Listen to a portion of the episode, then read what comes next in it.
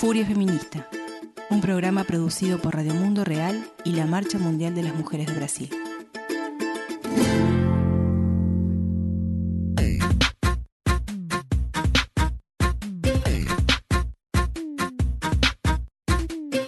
Nosotras, las feministas, construimos una mirada distinta hacia el mundo. Ponemos luz sobre el trabajo doméstico y de cuidados que es invisibilizado y también sobre el trabajo productivo más precario hecho por las mujeres. Nosotras, las feministas, sabemos que la sociedad capitalista, patriarcal, racista, crea jerarquías, como es la división sexual del trabajo, y también la falsa idea de que la vida no es colectiva, sino individual, una idea que bloquea el cambio social y una visión más común y solidaria de la sociedad. Es por saber que la vida humana es interdependiente y ecodependiente que nosotras, las feministas, luchamos por la agroecología como una de las herramientas centrales para ejercer la soberanía alimentaria, el derecho a la tierra y los comunes. A través de los aportes de la economía feminista y de las prácticas diarias de las mujeres trabajadoras de todo el mundo, podemos decir que luchamos por una sociedad que tenga como centralidad la vida, no el lucro. Una sociedad sin pobreza y sin hambre una sociedad de igualdad es una sociedad sin agrotóxicos, que cultiva respetando el tiempo de las personas, el tiempo de la naturaleza y las relaciones entre ellas todas. La liberación de las mujeres está íntimamente conectada a la autonomía de los pueblos sobre sus vidas, tierras y territorios. Queremos transformar la vida de las mujeres para transformar el mundo transformar el mundo para transformar la vida de las mujeres. En este nuevo programa de Furia Feminista vamos a traer más discusiones sobre la relación del feminismo y la agroecología, los comunes y la soberanía alimentaria, y contarles un poco cómo fueron las recientes movilizaciones en Brasil, la Marcha de las Margaritas, la primera marcha de mujeres indígenas y las manifestaciones por la Amazonía. Resistimos para vivir, marchamos para transformar. Bienvenidas y bienvenidos a este cuarto programa de Furia Feminista, un podcast producido por Radio Mundo Real y la Marcha Mundial de Mujeres de Brasil.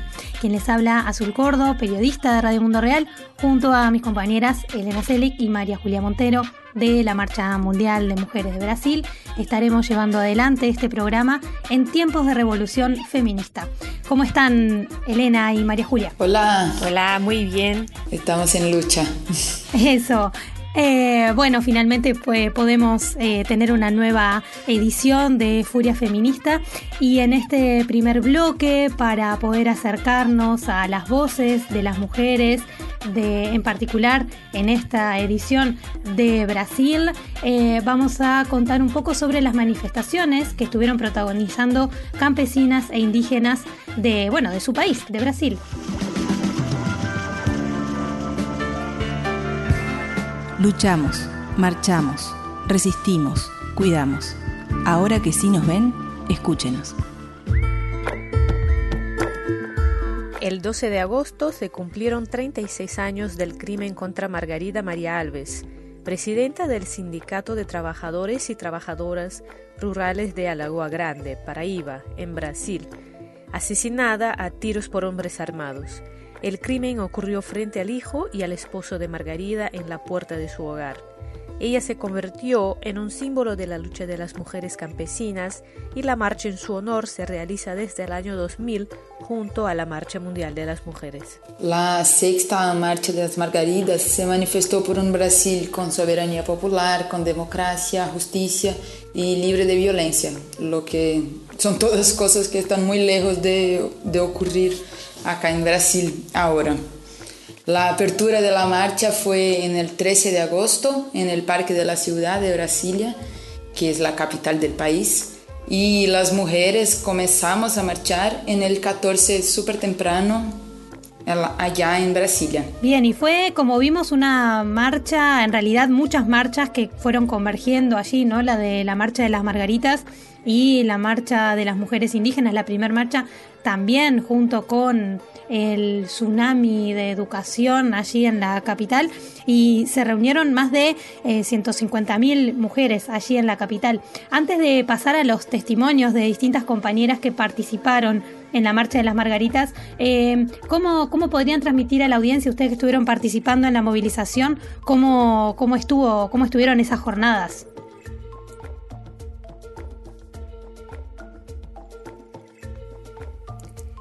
Eh, creo que fue un momento de, mm, eh, de esperanza en Brasil, porque fue eh, la marcha de, de, las mujeres indígenas, la marcha de las margaritas, fueron las primeras grandes manifestaciones contra Bolsonaro en Brasilia.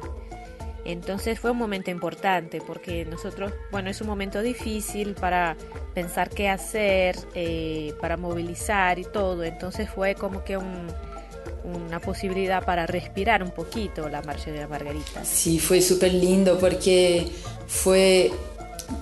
La marcha de las Margaritas es una marcha súper grande, pero esta, en este momento tan llena de gente y gente de todas partes de Brasil, eh, gente que, que, tiene las más múltiples experiencias de, de vida y de lucha y estarmos todas allá en una marcha que tenía otro carácter también porque no fue una marcha de negociación, fue una marcha de reivindicación, de denuncia eh, contra todo eso que está pasando con el gobierno Bolsonaro. Entonces volvemos todas a nuestras ciudades, nuestras, nuestras partes del país, todas más fuertes de, de como fuimos.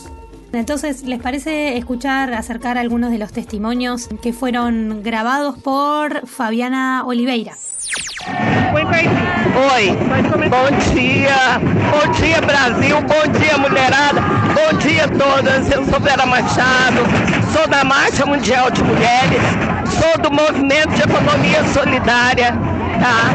E estamos aqui mais uma vez para pautar o que nós mulheres precisamos para nós no Brasil e no mundo. Sou feminista e quero, neste momento, reverter a situação deste, deste país. Não é possível a gente voltar a ter tanto conservadorismo que está sendo pautado. E quais as principais pautas que a gente está defendendo aqui hoje? A minha, as principais pautas. Simplesmente o direito das mulheres, não só os direitos conquistados, mas o que estão destruindo, principalmente da classe trabalhadora, tá?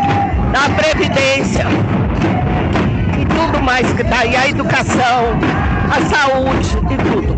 Obrigada, querida. Do Rio, Natal, Rio Grande do Norte. Sou militante da Marcha Mundial das Mulheres. Hoje é um dia histórico, tanto por lembrar a morte de Margarida Alves, que deu sua vida para a luta, e que hoje somos todas nós mulheres que damos as nossas vidas para a luta e para tentar transformar essa sociedade, para lutar pelo direito à terra, pelo direito à autonomia e nesse momento político que a gente vive, pelo direito principalmente à democracia e ao respeito. Eu sou a Conceição Dantas, da Marcha Mundial das Mulheres do Rio Grande do Norte. A importância da Marcha das Margaridas para a Marcha Mundial das Mulheres se dá no sentido de aglutinar as forças populares do campo para lutar por um Brasil mais soberano, por um Brasil onde homens e mulheres consigam viver com igualdade, por um Brasil onde o campo, de fato, seja um espaço bom para se viver. Então, desde a primeira edição da Marcha das Margaridas, que nós construímos junto essa marcha, porque acreditamos que ela aglutina um processo é, de fortaleza das mulheres do campo e da cidade por um Brasil justo e soberano. Sou Andréa Burto, da Marcha Mundial de Mulheres de Pernambuco. E essa Marcha das Margaridas ela é muito importante para o Brasil. Primeiro, porque as mulheres estão mostrando novamente, mais uma vez, nos últimos anos, que elas protagonizam as transformações em nosso país. É a maior manifestação de mulheres do mundo, das mulheres rurais do mundo, suas parceiras. Então aqui para protestar contra esse governo Bolsonaro, derrubar esse governo, defender os nossos direitos e defender a soberania nacional.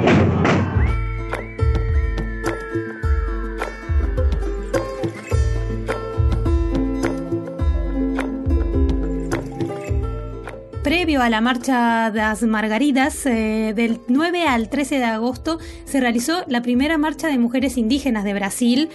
Territorio, nuestro cuerpo, nuestro espíritu fue la consigna de esta gran movilización que luego se unió a la marcha de las Margaritas y, eh, como decíamos también, al tsunami de educación en defensa del sistema educativo público en Brasil. importante dizer também que a nossa marcha além de buscar dar essa visibilidade né, para as nossas organizações, né, a forma como está se organizando, dar visibilidade para as lutas que a gente vem enfrentando dentro do território, né, até aqui fora a luta política, é também para dar o, esse, buscar esse empoderamento né, nosso das mulheres para estar ocupando os diversos espaços para além do chão da aldeia.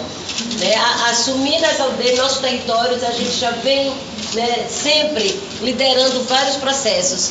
Mas o momento é da gente estar também trazendo essa nossa voz para ecoar em todo mundo. E nós vamos também ressaltar já essa presença de mulheres que estão espalhadas né, já em várias instâncias. Como hoje nós temos a primeira mulher indígena eleita deputada federal aqui no Congresso Nacional. Então, depois de 30 anos, né, desde Mário Juruna, que foi ainda antes da, da, da Constituição, né, da, da Constituição Cidadã, a, a, gente tem essa presença indígena, acabou essa ausência. Temos uma voz legítima e de uma mulher no Congresso Nacional. Temos a, a Pancará, no estado de São Paulo, eleita co-deputada pela bancada ativista né, essa bancada também, que é uma forma de estar tá inovando essa participação na política. Né? Temos hoje a, a Francinara Baré, que ocupa, depois de 30 anos de, de coordenação das organizações indígenas da Amazônia Brasileira, a CUIAB, temos uma mulher que ocupa esse espaço aí como coordenadora geral. Né, e uma coordenação que é paritária, composta por dois homens e duas mulheres. E isso não foi dado de graça para nós.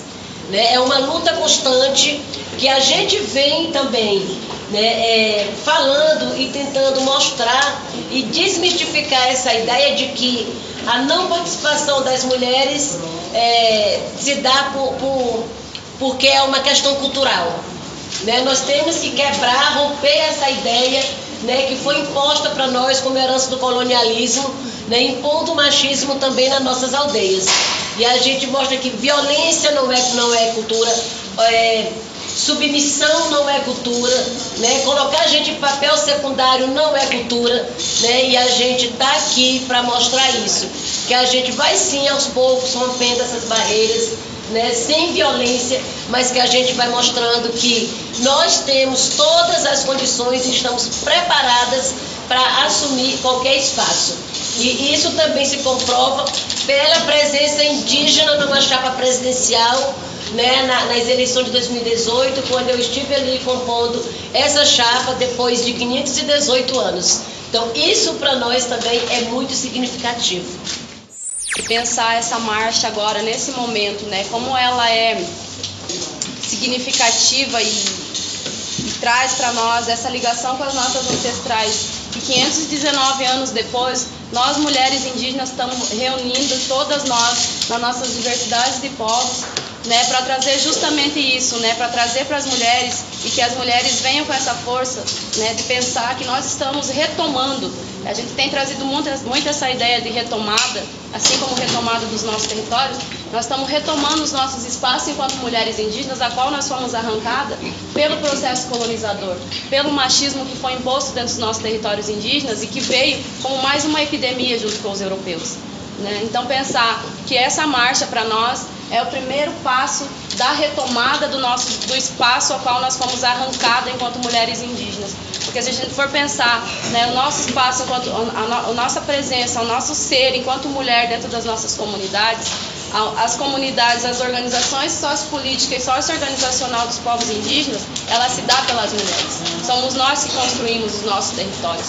Né? Então, pensar que esse espaço nos foi arrancado e quando se fala né, que nós mulheres indígenas, e é, é muito importante, acho que o principal de tudo, né, como a Sônia falou, é trazer e, e, e essas mulheres ter né, em mente esse colorido de que nós mulheres indígenas somos sim protagonistas das nossas histórias, nós somos sim a, as mulheres que conduzimos né, a nossa forma de existir e, e garantimos a luta pelos nossos territórios.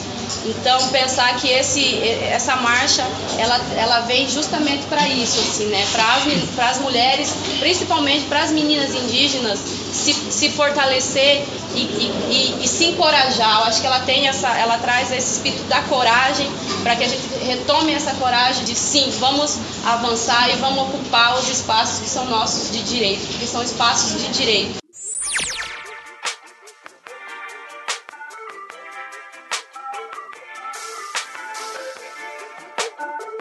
Bien, vamos a agradecer en este caso a Adi Especia, que es asesora de comunicación del Consejo Indígena Misionario, el CIMI, por facilitar el registro de las compañeras indígenas y también recordamos que tenemos más testimonios, bueno, en el caso de Radio Mundo Real, en la nota sobre mujeres indígenas y campesinas que marcharon por Brasilia. Las mujeres indígenas repudiaron los propósitos del gobierno de Jair Bolsonaro de desmontar todas las instituciones políticas y sociales destinadas a esa población, especialmente la política nacional de atención a la salud indígenas y las tentativas de mercantilización de nuestros conocimientos y saberes tradicionales a través de medidas como la provisoria 890 aprobada por el presidente brasileño a comienzos de agosto para instalar el programa Médicos para Brasil en sustitución del programa Más Médicos que llevaban adelante 8.000 médicos cubanos en zonas rurales donde no llegaban los servicios de salud. Y las mujeres indígenas también denunciaron las amenazas y ataques que sufren sus comunidades. Eh, por aquellos días, eh, los incendios provocados en la Amazonía comenzaban a multiplicarse después de los testimonios que escuchamos desde las marchas de mujeres que ocurrieron a principios o en la primera mitad de agosto en Brasil, vamos a cerrar este primer bloque con un tema musical. En este Furia Feminista número 4 vamos a conocer a la banda El Diluvi y el primer tema es Y tú sols tú.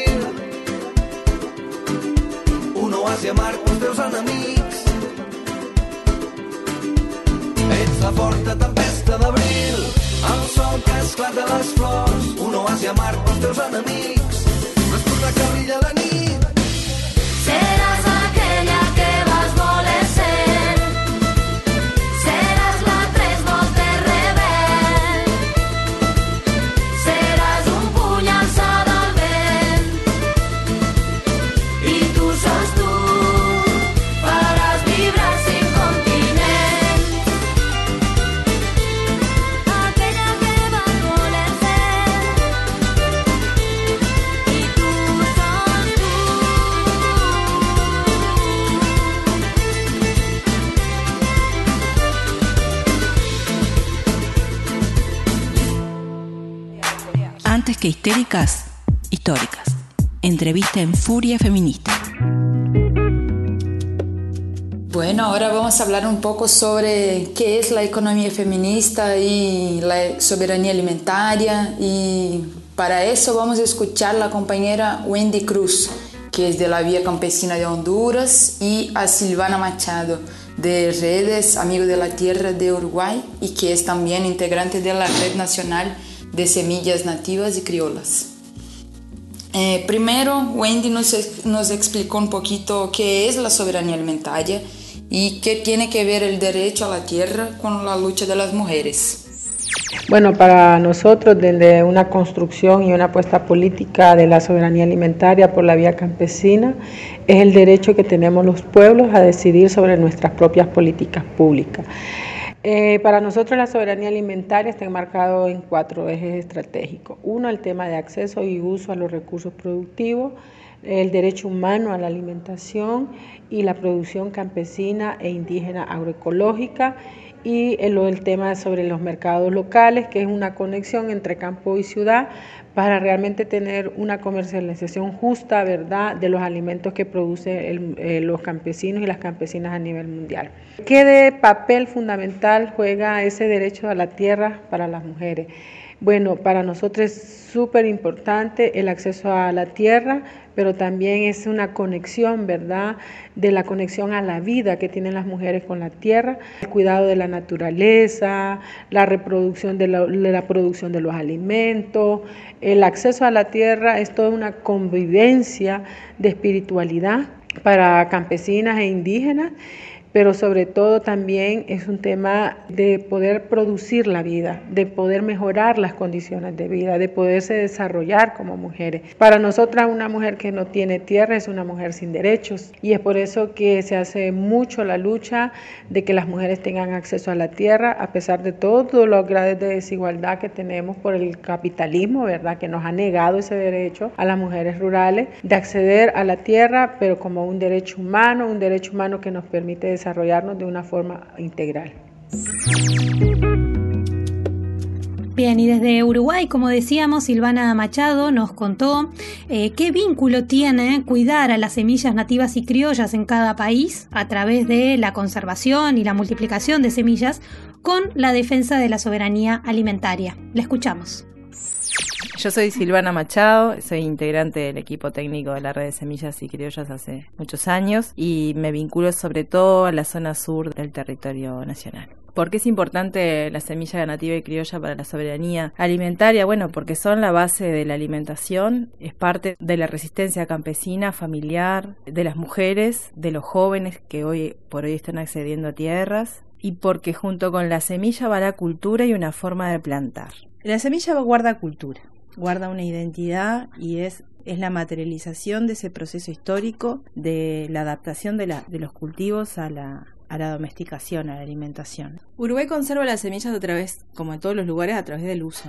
Este, uno de los centros de diversidad más importantes a nivel mundial de producción de forrajeras, de praderas, de pasturas y, de, y lo que es para nosotros el monte nativo, es justamente a través del mantenimiento de esos territorios, de esos campos que guardan en su memoria, en su tierra, esas semillas. Nosotros generalmente desde la red de semillas nativas y criollas hablamos de lo hortícola, de lo, de lo aromático, de lo medicinal y nos olvidamos a veces por, por una cuestión de, de origen no más de la organización de lo que es el campo natural, que es también nuestra identidad como país y es algo que siempre está en riesgo y que ha sido este, tomado por las empresas internacionales, transnacionales de semillas, ha sido vendido eh, a esas empresas y hoy lo, lo, lo a nivel internacional a partir de esa apropiación que ha sido mantenida por los campesinos, por la producción familiar, ganadera, desde lo hortícola, digamos, de lo granjero, esa semilla se mantiene a través del uso de esas variedades para el consumo y para la venta.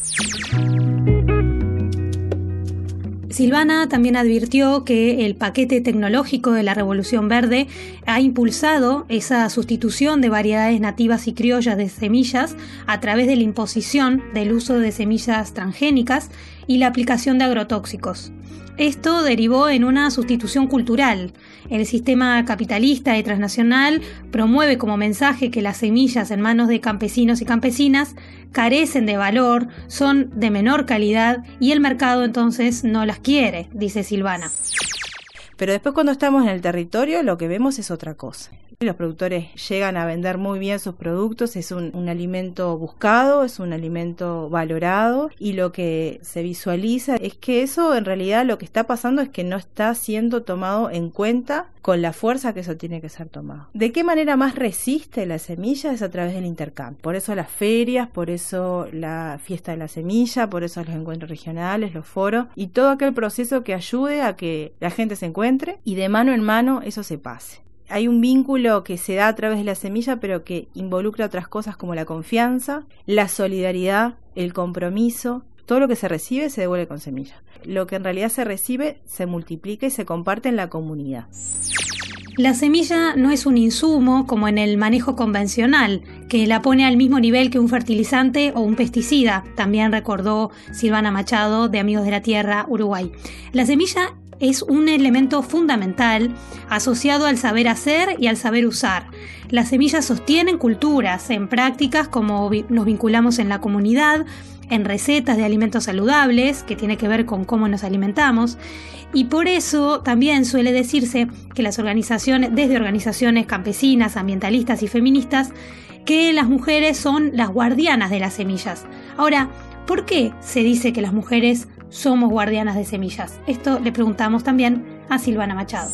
Y ahí el rol de la mujer es porque teóricamente son las que han mantenido ese, y sobre todo porque está asociado a lo, a lo reproductivo, ¿no? A la pequeña huerta o a la producción este, familiar, sobre todo. La mujer ha tenido como ese rol, ha, ha desarrollado ese rol de cuidado hacia la semilla, ese rol de, de, de conservación, también pensando en la alimentación, en el ambiente, en el entorno de su hogar. Y eso está también asociado que, bueno, cuando aparecen estos paquetes tecnológicos de la revolución verde, la mujer es es parte de lo que queda de lado, ¿no? En esas lógicas dominantes donde, bueno, se, se trabaja con el varón en el campo, en un sistema productivo de determinadas características que es para la venta. Todo lo que es el hogar, la reproducción, las mujeres quedan de lado y ellas guardan la memoria, también por ese desplazamiento, por esa resistencia, guardan en la memoria toda esa producción y todas esas semillas que, que también son para intercambiar.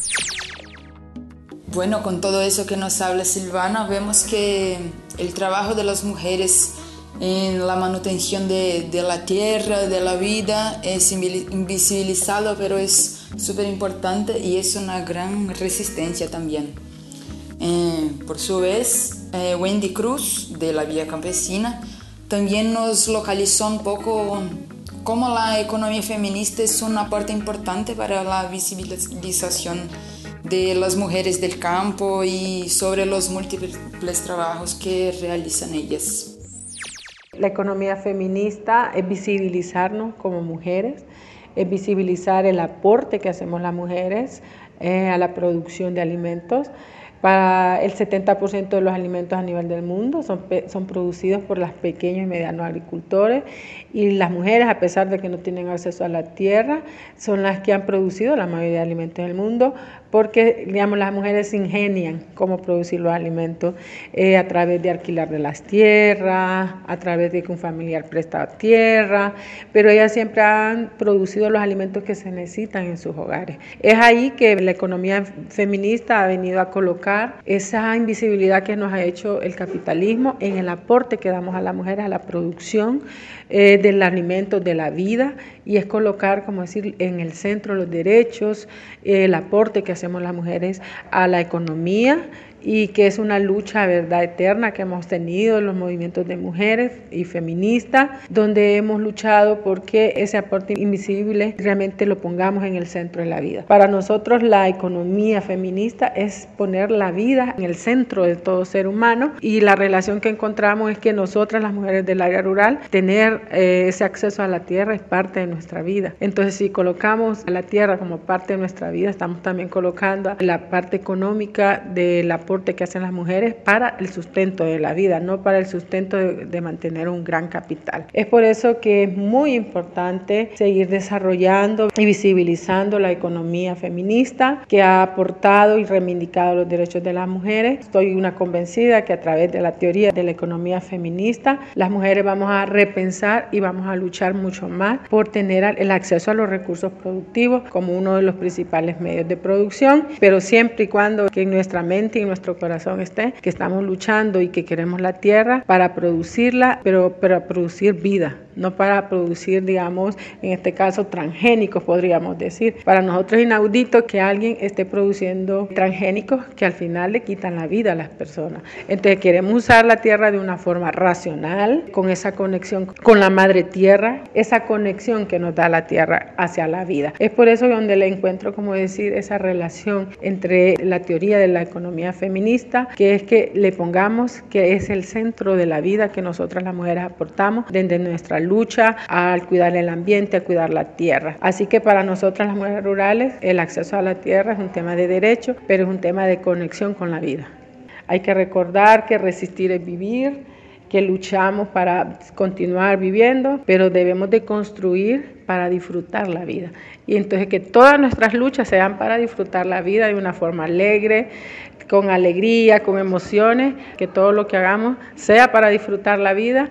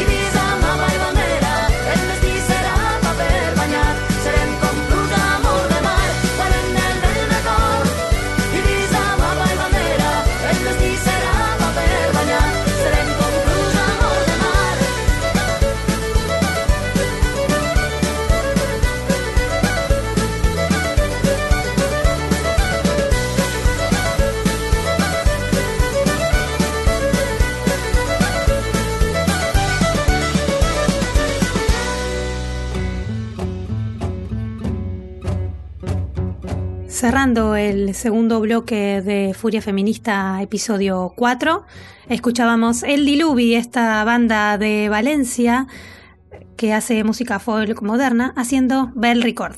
Y bueno, con todo eso que está pasando en el mundo, con la agudización del neoliberalismo y con este tema de qué estamos hablando, sobre las semillas, sobre el trabajo de las mujeres, la preservación de la naturaleza y el tema este de la vida interdependiente eh, y ecodependiente.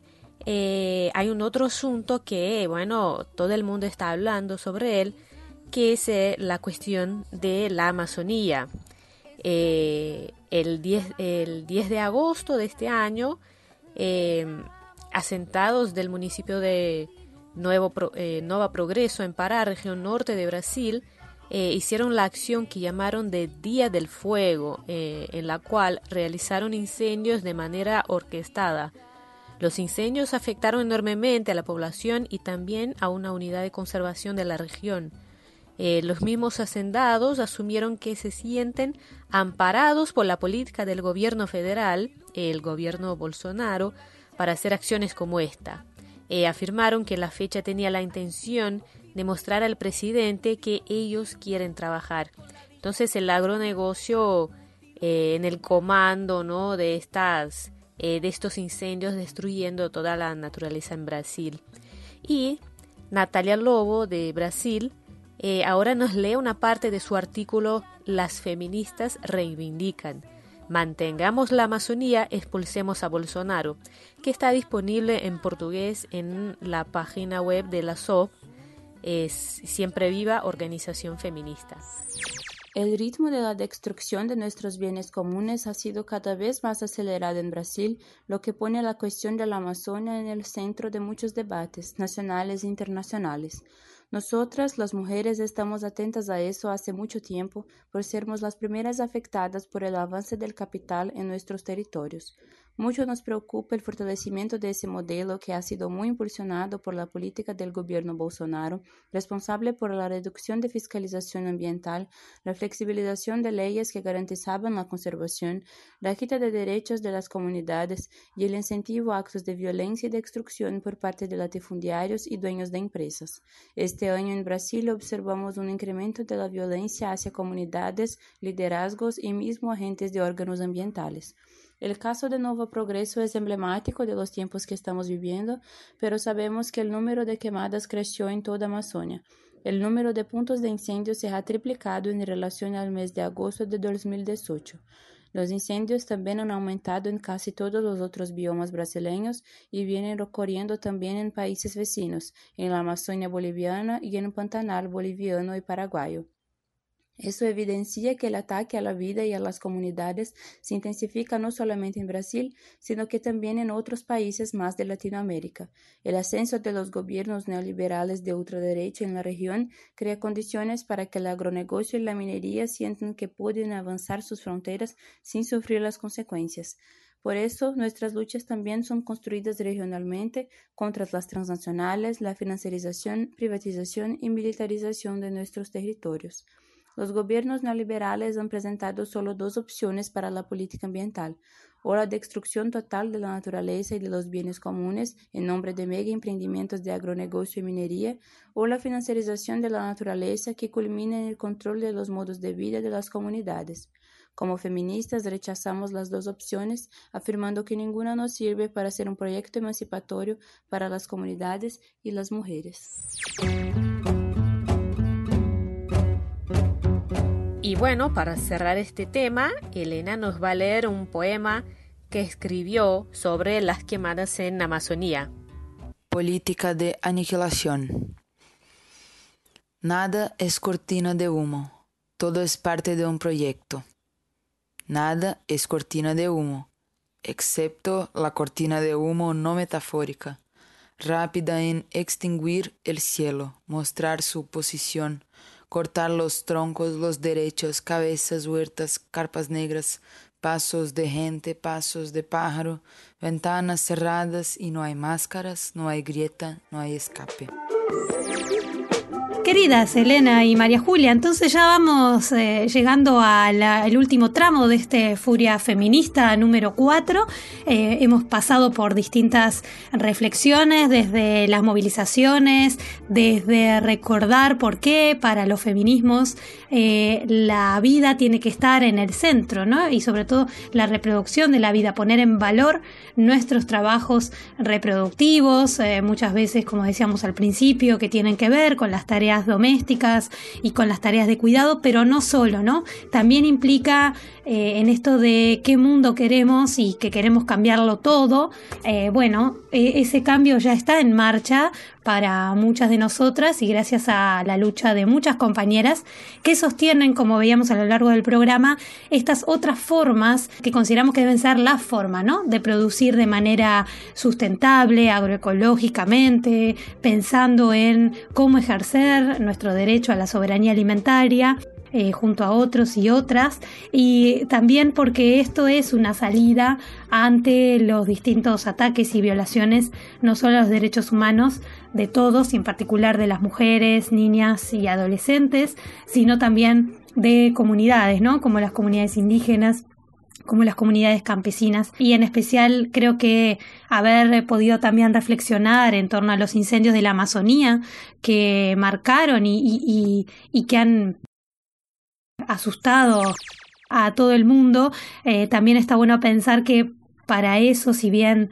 se ha agredido mucho y violentado mucho a la naturaleza, también hay salida y la salida está en que los bosques sean ocupados por por las comunidades que son quienes saben cuidarlo, ¿no?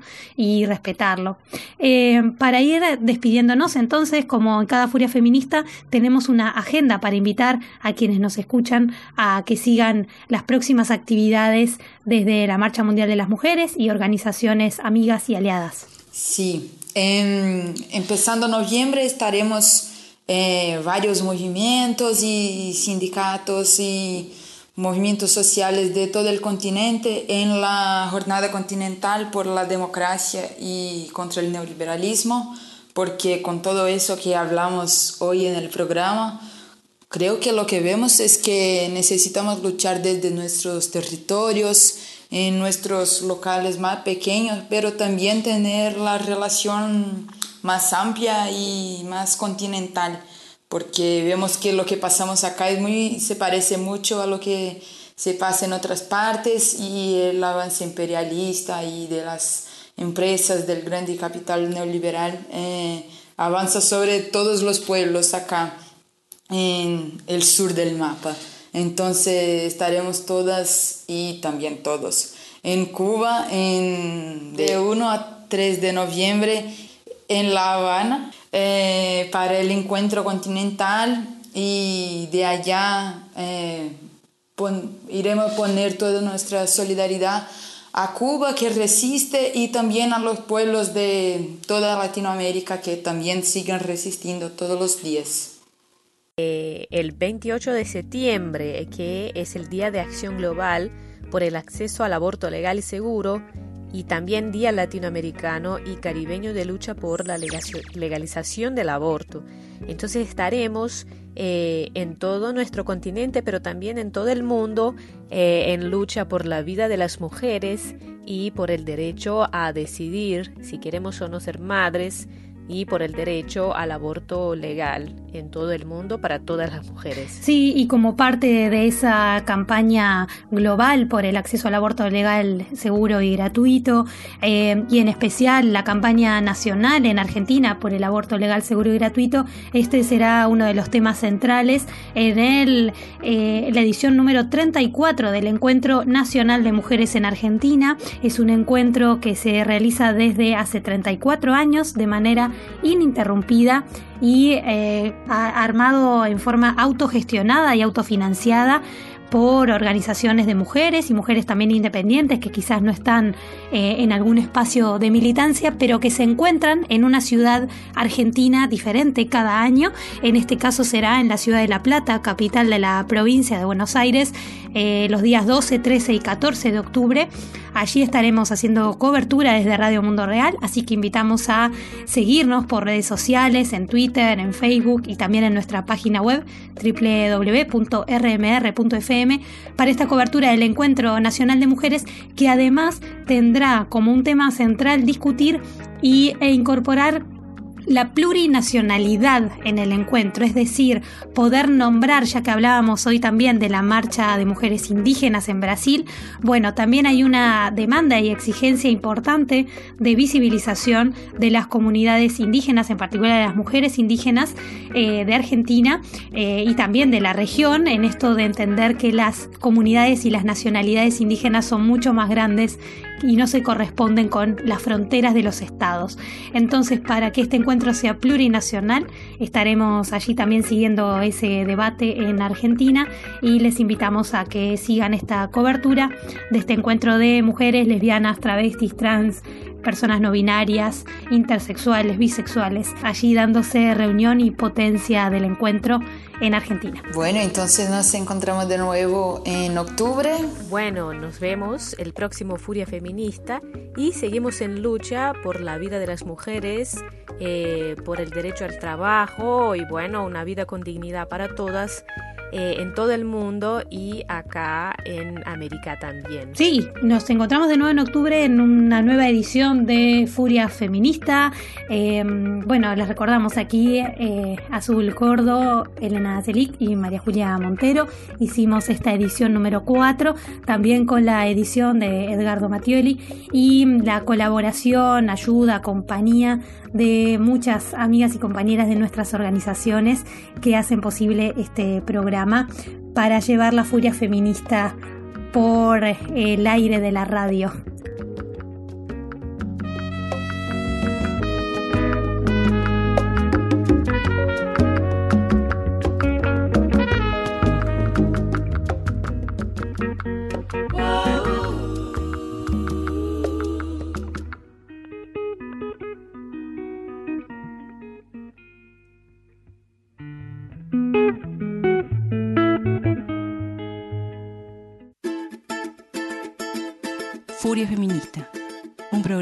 Producido por Radio Mundo Real y la Marcha Mundial de las Mujeres de Brasil.